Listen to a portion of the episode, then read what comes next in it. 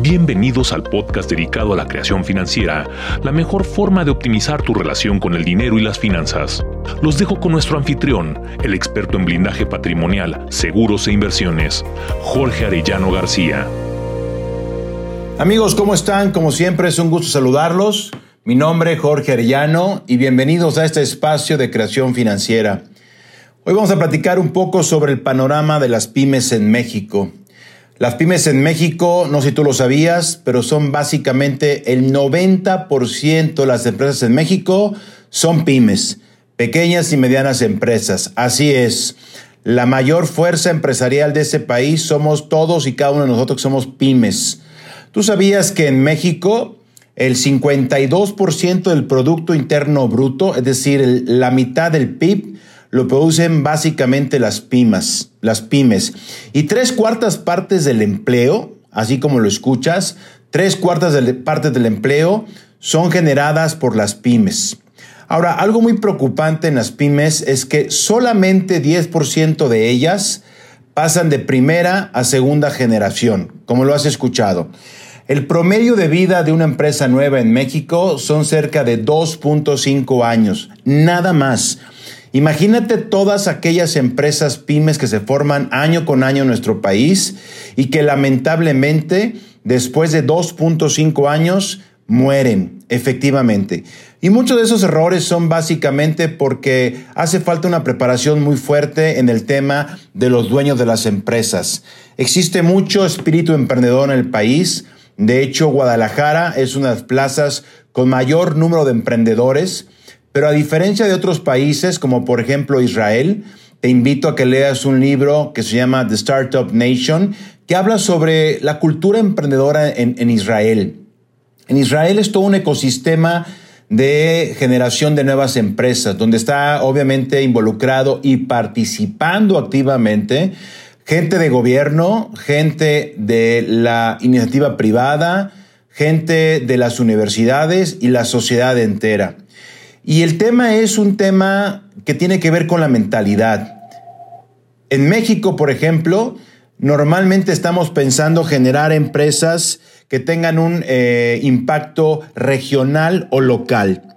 ¿Y qué es lo que pasa en, países como eh, Israel? Bueno, ellos están pensando básicamente en generar empresas que tengan un impacto, un impacto global. Es decir, están buscando generar empresas que impacten a nivel global. ¿Y por qué? En Israel, por ejemplo, eh, ¿a quién le van a vender? ¿A sus vecinos? No lo creo, no hay una muy buena relación. ¿Al mercado interno? Tampoco, porque obviamente el mercado interno de Israel es, es muy pequeño. Entonces, ellos siempre que hacen una empresa nueva están pensando en generar una empresa que tenga un impacto a nivel mundial. En México no, en México estamos pensando de una forma completamente distinta. Ahora, te voy a dar algunas cifras importantes. El 90% del fracaso de las empresas familiares se debe básicamente a intereses distintos y falta de armonía. ¿Qué significa esto? Significa que eh, normalmente cuando una empresa familiar en México comienza a trabajar, no pone las reglas claras de entrada y salida de socios. No pone las reglas claras de que, qué van a hacer en caso de conflictos. Y saben qué? Todas las empresas familiares, todas las pymes en México van a tener conflictos a lo largo de su historia. Entonces tienen que poner de una vez las reglas claras de qué es lo que van a hacer y cómo van a resolver los conflictos que dicha empresa va a enfrentar a lo largo de su vida. Ahora, ese dato que te acabo de dar, intereses distintos y falta de armonía, tiene que ver con cómo las necesidades de los socios van cambiando conforme pasa el tiempo. Al principio todo el mundo nos llevamos bien y hay una cierta afinidad corporativa. Luego platicaremos sobre lo que es la afinidad corporativa, pero la afinidad corporativa tiene que ver con esa base de confianza inicial que tienen los socios en las empresas. Obviamente, conforme pasa el tiempo, esas necesidades van cambiando, como por ejemplo, un socio se puede casar, puede tener uno o dos hijos, cuatro, cinco, y el otro socio a lo mejor simplemente no se casa. Por lo tanto, las necesidades económicas de cada socio van evolucionando y cambiando conforme el tiempo pasa. Entonces, ¿qué es lo que suele pasar? Que la esposa o el cónyuge, para no hablar de sexos, empieza a generar como cierta rivalidad o ciertos comentarios que causan conflicto. Oye, pero ¿por qué este, tu socio viaja más veces al año? Oye, pero ¿por qué ellos te están cambiando camioneta nueva cada año, cada dos años y nosotros no? Porque muchas veces el cónyuge no se da cuenta que en una empresa pyme hay básicamente dos tipos de ingresos. Un ingreso tiene que ver con la parte de los dividendos y el otro tiene que ver con la parte del sueldo.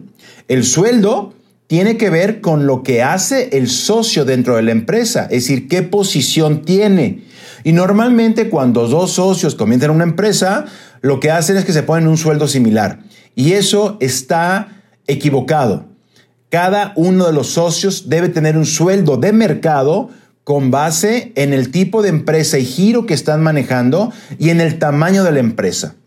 Tienen que ajustar el sueldo de cada socio a esa posición. Y otra cosa tiene que ver con los dividendos. Tiene que haber una política clara de dividendos para esa pyme. Esa pyme tendrá que tener claro qué tanto de las utilidades van a reportar o van a dividir año con año.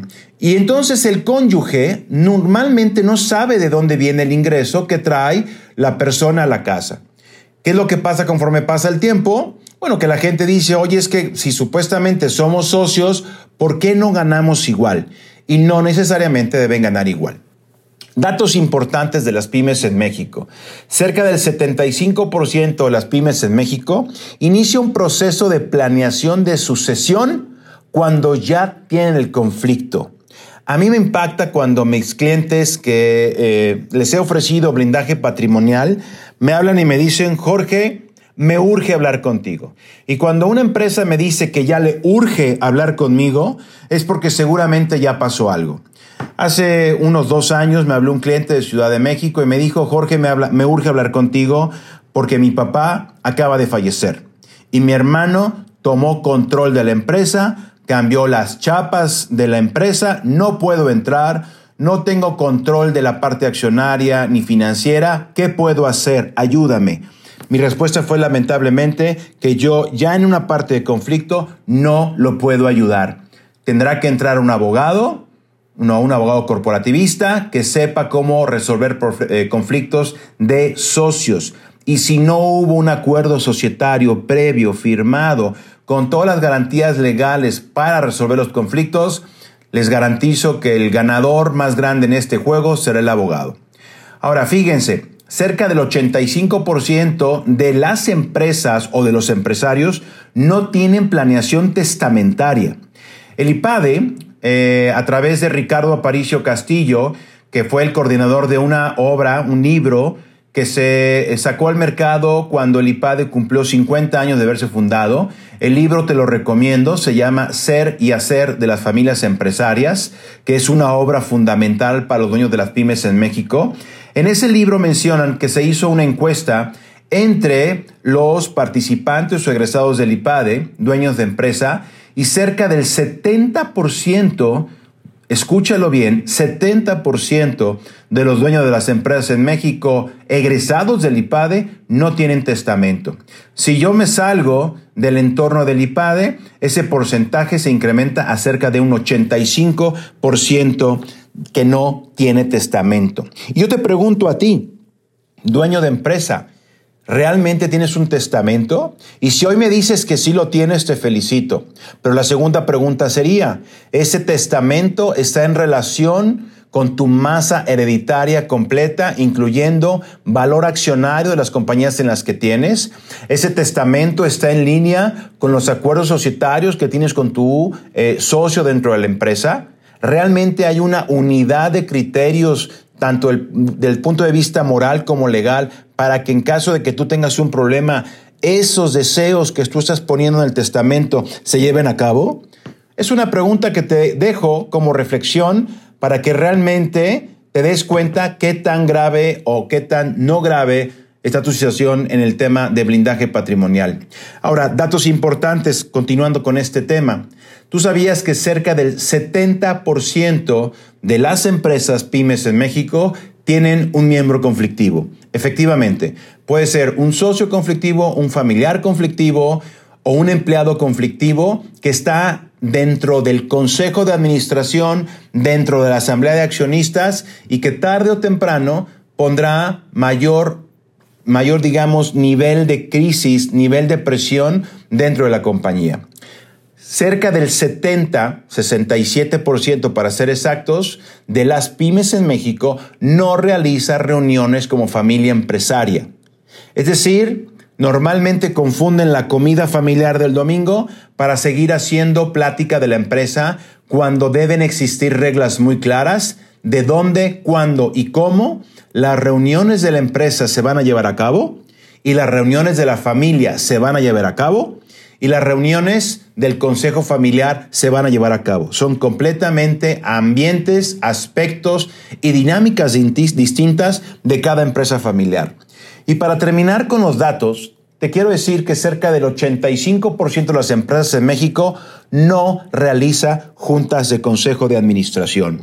Es decir, en México, cuando una pyme se da de alta, se hace el acta constitutiva, siempre decimos, ¿quién va a quedar como presidente del consejo? Ay, no importa, deja al socio mayoritario.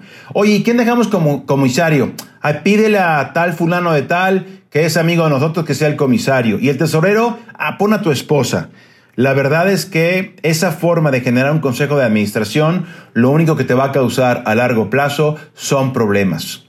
Eh, como te comentaba en el libro de Ser y Hacer de las familias empresarias, hay mucha información valiosa para ti como dueño de empresa. Te recomiendo que lo leas. Es una pieza fundamental de cabecera para los dueños de las pymes en México. Otra obra que te recomiendo es de Sergio Armendaris, que escribió un libro que se llama Entonces, ¿quién se quedó con su empresa y su patrimonio?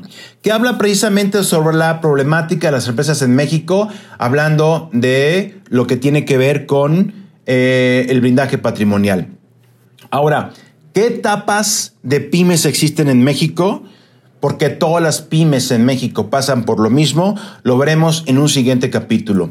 En este simplemente te quiero dejar todos los números que te acabo de comentar, las cifras, y eso es lo que hace que las empresas en México no pasen de primera a segunda generación.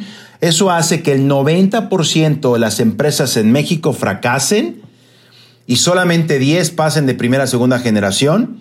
Y eso hace que el promedio de años de la vida de una PYME México sea únicamente de 2.5 años. Así es que, ¿cómo veo el panorama de las actuales pymes en México? Un panorama complicado, pero con una solución a mediano y largo plazo. Una pandemia como la que acabamos de pasar ha puesto de manifiesto la debilidad de las pymes en México al no tener estados financieros claros al día al no tener políticas de, finanzas para tener flujos de efectivo, de resguardo para efectos de crisis, para toma de decisiones. Hoy el panorama de las pymes es complicado, pero hay mucho panorama positivo si logras generar que estas pymes se vuelvan más profesionales y es lo que platicaremos en el siguiente podcast. ¿Cuáles son las etapas básicas de una empresa pyme en México? Te agradezco mucho el tiempo, como siempre para mí es un gusto enorme que nos escuches. Yo no soy coach ni asesor, normalmente me presento como un empresario con más de 30 años de experiencia, cometiendo errores, cometiendo aciertos, y lo que logro o lo que quiero hacer es compartir mi experiencia contigo para que tu pyme sea una pyme poderosa y tenga una probabilidad de vida más allá de los 2.5 años.